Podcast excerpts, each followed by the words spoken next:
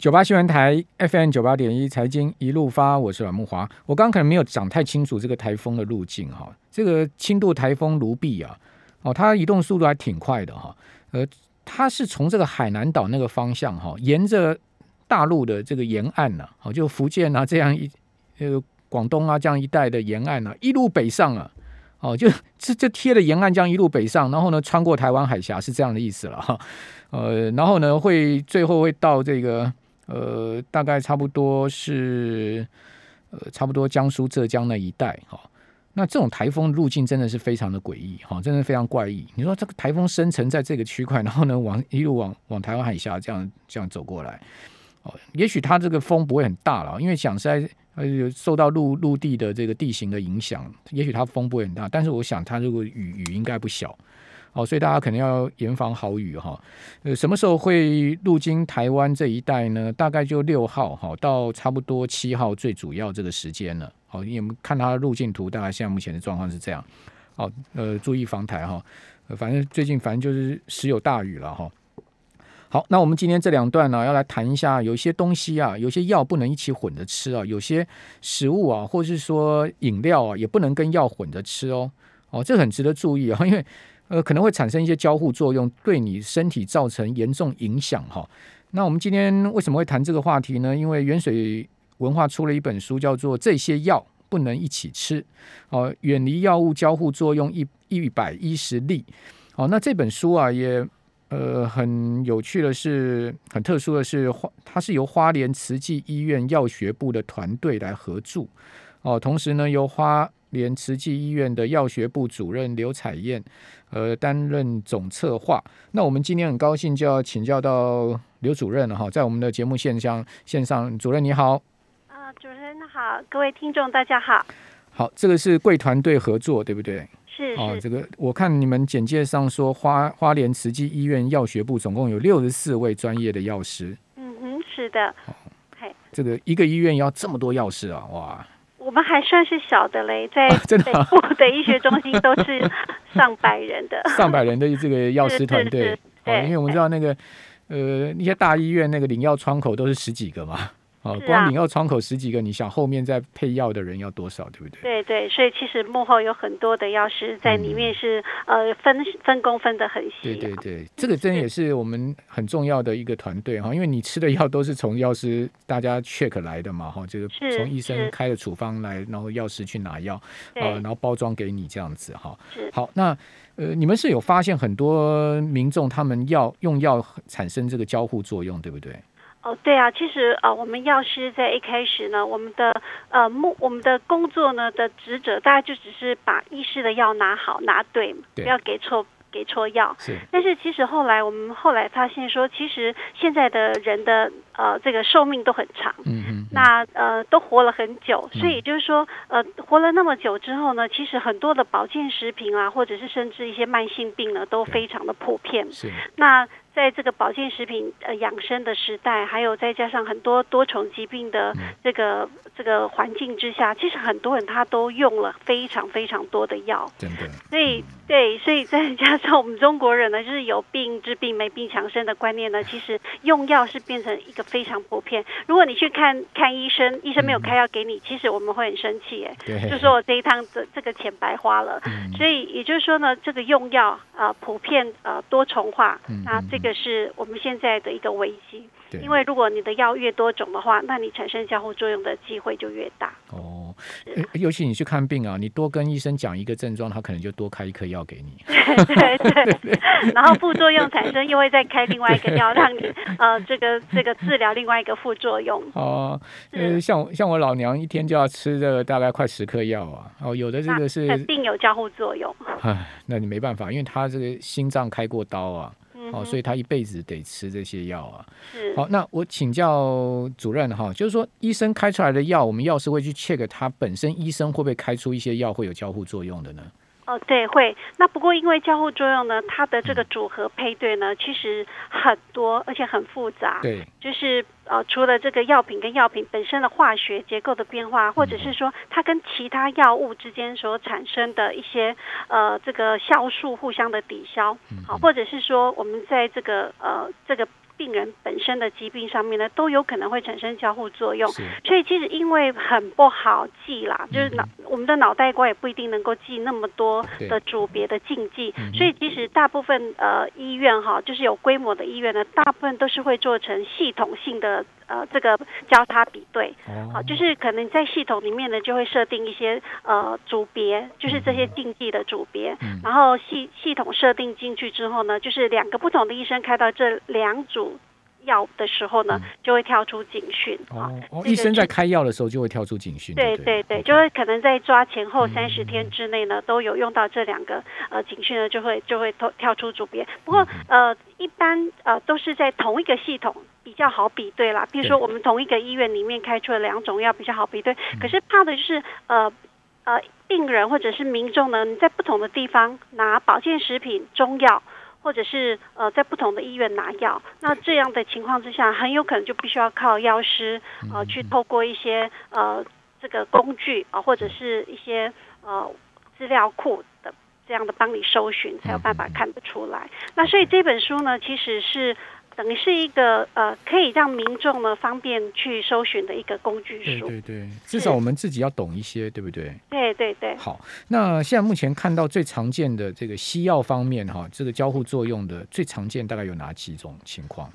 呃，西药部分哈、嗯其实有很多种嘛。那我们应该是说，呃，在药品产生交互作用，它的原因啊、原理，我们刚刚有说过嘛，哈、嗯就是可能是药品跟药品本身的化学呃互相的这个影响啊、嗯或者是说我们跟我们身体里面的一些酵素呃一些竞争的影响哦。那在它所产生出来的结果呢，有的是效果变得更强了，两个药加起来效果变得更强，嗯，那或者是说效果互相抵消哈。那除了西药跟西药之外呢，其实西药跟中药也会哦。嗯，好，所以我们呃有的时候比较保险，就就会常听说啊，你这个西药跟中药就分开错开两个小时吃。对，好，好那还有就是呃药品呢，它跟本身的检验值其实也会产生交互作用。嗯，像比如说有一些人哦，他的肾功能低于多少的时候，哦，这个药就不能吃。是，好，对，或者是说他的凝血功能变差的时候，哦，这个这个药就不能吃哈。嗯嗯所以跟检验值也是有产生交互作用。嗯然后再就是跟我们的食物啦、酒精啦、对，呃烟啦、槟榔啦，这些都会产生交互作用。嗯所以到底有哪一些药会产生交互作用？在这一本书里面呢，我们就举了一百一十个例子，是是。可以让民众来啊、翻阅查询。好，我看到其中咖啡啦，哈，这些很容易造成药的交互作用。是对对是，咖啡因因为因为啊嗯它有咖啡因的关系，所以它其实也会影响到我们的酵素的代谢。好好，我我我们就一一种一种来讲，因为您刚刚也提到蛮多的这个可能产生交互作用的原因嘛，哈是，呃，跟它的道理哈，呃，比如说在心血管用药上面，因为国人其实有心血管疾病的非常的多，好、嗯。那比较常见心血管上面的这个交互作用，可不可以举一两个例子呢？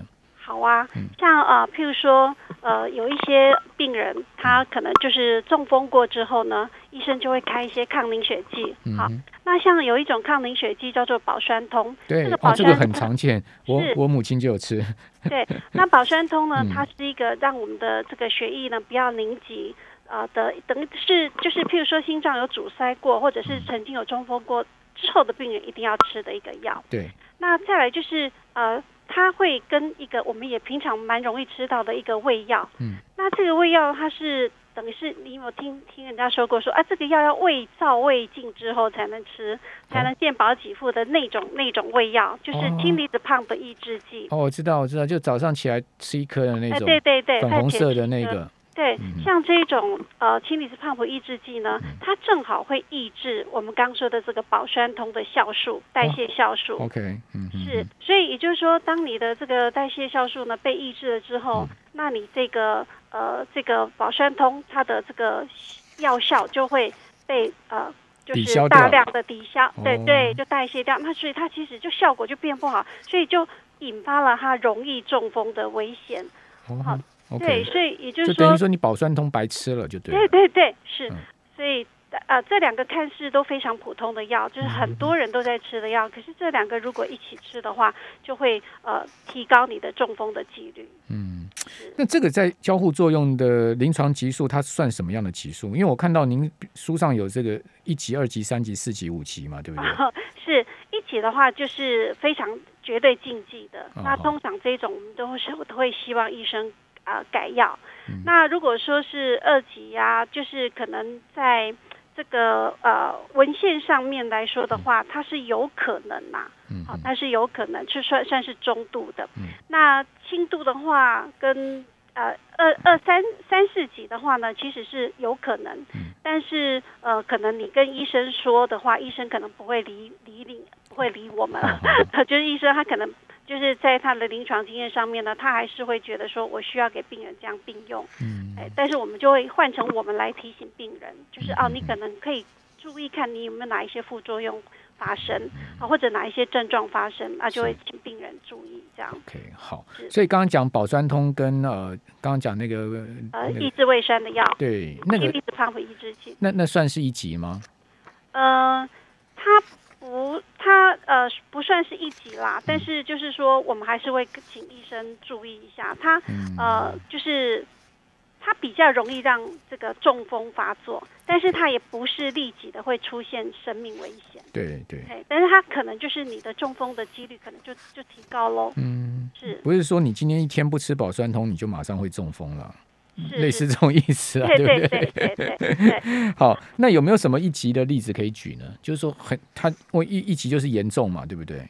呃，像嗯，譬如说两种药同时都用的话，那它这两种药它的的它的这个呃，就是说它的风险都很高。嗯。然后这两种药都同时一起用的话，那就肯定它的这个呃严重度就非常的危。非常的明显，嗯那像这样子的话呢，我们就会希望说，呃，医生他能够，呃，就是，就是这这现在就改药啦，现在就改药，或者是说，呃，他可能用了之后呢，就是他的出现的效果呢，很快就会发生。好，因为我看到一个，呃，比如说像是心血管用药的这个龙我心，对不对？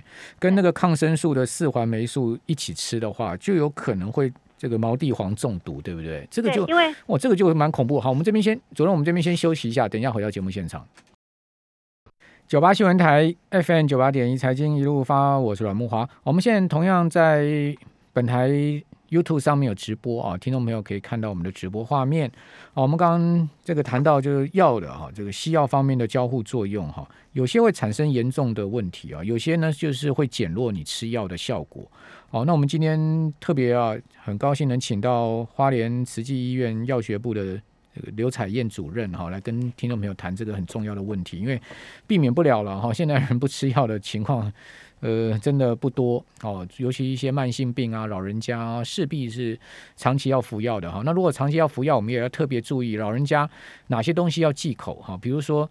什么东西不能跟药一起混吃？好，那最好间隔到两个两三个钟头。好，那我们继续来请教主任。那主任，呃，在老人家上面饮食上面，哈，我们可能在一些慢性病啊，或一些上面哪一些东西我们要特别注意，要跟这个药分开吃的呢？啊，我们的这个慢性病呢，大部分都是高血压啊，或者是降血糖的药物。那像呃，主持人刚刚有讲到这个毛地黄，它其实是一个就是心脏病的病人呃，就是会用到的药。那这个药呢，它危险的的原因呢，是因为它的治疗的这个血中的呃治疗范围非常的窄，也就是说。呃，有效剂量跟致死剂量非常的窄，所以吃这个药呢，通常是要做血中浓郁剂血中浓度的监测哦。那那呃，我们刚说有一些抗生素，特别是聚环类聚环类的抗生素呢，就会去抑制它的这个代谢的这个。呃，算是它的代谢代谢酵素啦，哦，那就抑制了之后呢，它很有可能就是它的浓度，这个毛地黄的浓度呢就变高了。那变高之后呢，就会产生这个致死的这个哦，那这个很严重哎。对对对，它是有毒性的嘛？哈，毛地黄。呃，对啊，因为毛地黄中毒的话呢，通常就是呃，就是会有死亡的这这么严重的这个副作用。嗯嗯。好，所以呃。确实哈，就是呃，主持人就是会特别 看到我们书里面呢举了这个非常严重的案例啦。对啊，因为看到中毒两个字就觉得这个蛮严重的了。对对，那其实还有就是像譬如说有很多老人家呢，他们会吃阿司匹林。对，好，那阿司匹林呢，就是呃，就是可能如果曾经有中风过，或者是有中风疑虑的，可能医生他会给他吃一种叫做搏击啊 b o g i 就是阿司匹林的一百毫克。那这个药呢？也是哦，这个药就是呃，它平常的低剂量的时候呢，它就是像一百毫克，它就是作为一个抗凝血的药，预防中风的药。可是这个药呢，它因为呃比较容易伤胃，所以它药品在制作的时候呢，它是做成一小粒一小粒的小颗粒。对。那这个小颗粒呢，每一个小颗粒它其实都是肠溶定啊。嗯嗯。哎，对，那肠溶定也就是说呢，因为它怕伤胃哈，所以它把它做成呃在。呃，肠这个高 pH 值的环境才会崩解的一种肠溶定。嗯嗯。那这个肠溶定呢，哎，很多人呢又怕伤胃呢，又又会吃制酸剂。是。对，就是哎怕伤胃就吃制酸剂，可是没有想到呢，这个肠溶定呢，它碰了这个碰到这个制酸定之后呢，这个制酸定会让我们的胃呢变成偏呃碱性。嗯嗯。就是 pH 值升高。对。所以哎，这个药呢，它本来应该到肠才会去崩解的，就在胃崩解。提早在胃崩解，这时候呢，造成更多的胃酸。OK，对，所以这个像这个阿司匹林呢，它呃常常就是因为跟着胃药一起吃，所以。反而更伤胃，就是刺激更多胃酸。那另外还有就是阿司匹林呢，它其实跟呃鱼油啦，或者是银杏啦一起吃的话，也容易造成出血。因为其实很多孩子很孝顺，都会希望呃父母亲呢能够吃一些鱼油，或者是银银杏啊，类似这种预防中风的药。可是这些这些药一起吃，其实是增加我们身体出血的这个风险。好，嘿，那主任大概。呃，保健药、保健保健食品，像您刚刚讲鱼油啊，跟这些阿司匹林，大概隔多久吃不会有问题呢？哦，其实不建议，就是一整天下来就又吃鱼油，又吃阿司匹林，又吃又吃银杏啊。其实我觉得选择这个抗凝血的保健食品的话，其实只要吃一种就可以了。嗯，好像譬如说，哎，你有固定在吃鱼油，你可能就吃鱼油，或者你曾经有中风过，然后医生给你的是药物。抗凝血剂，那你就不要再吃保健食品了。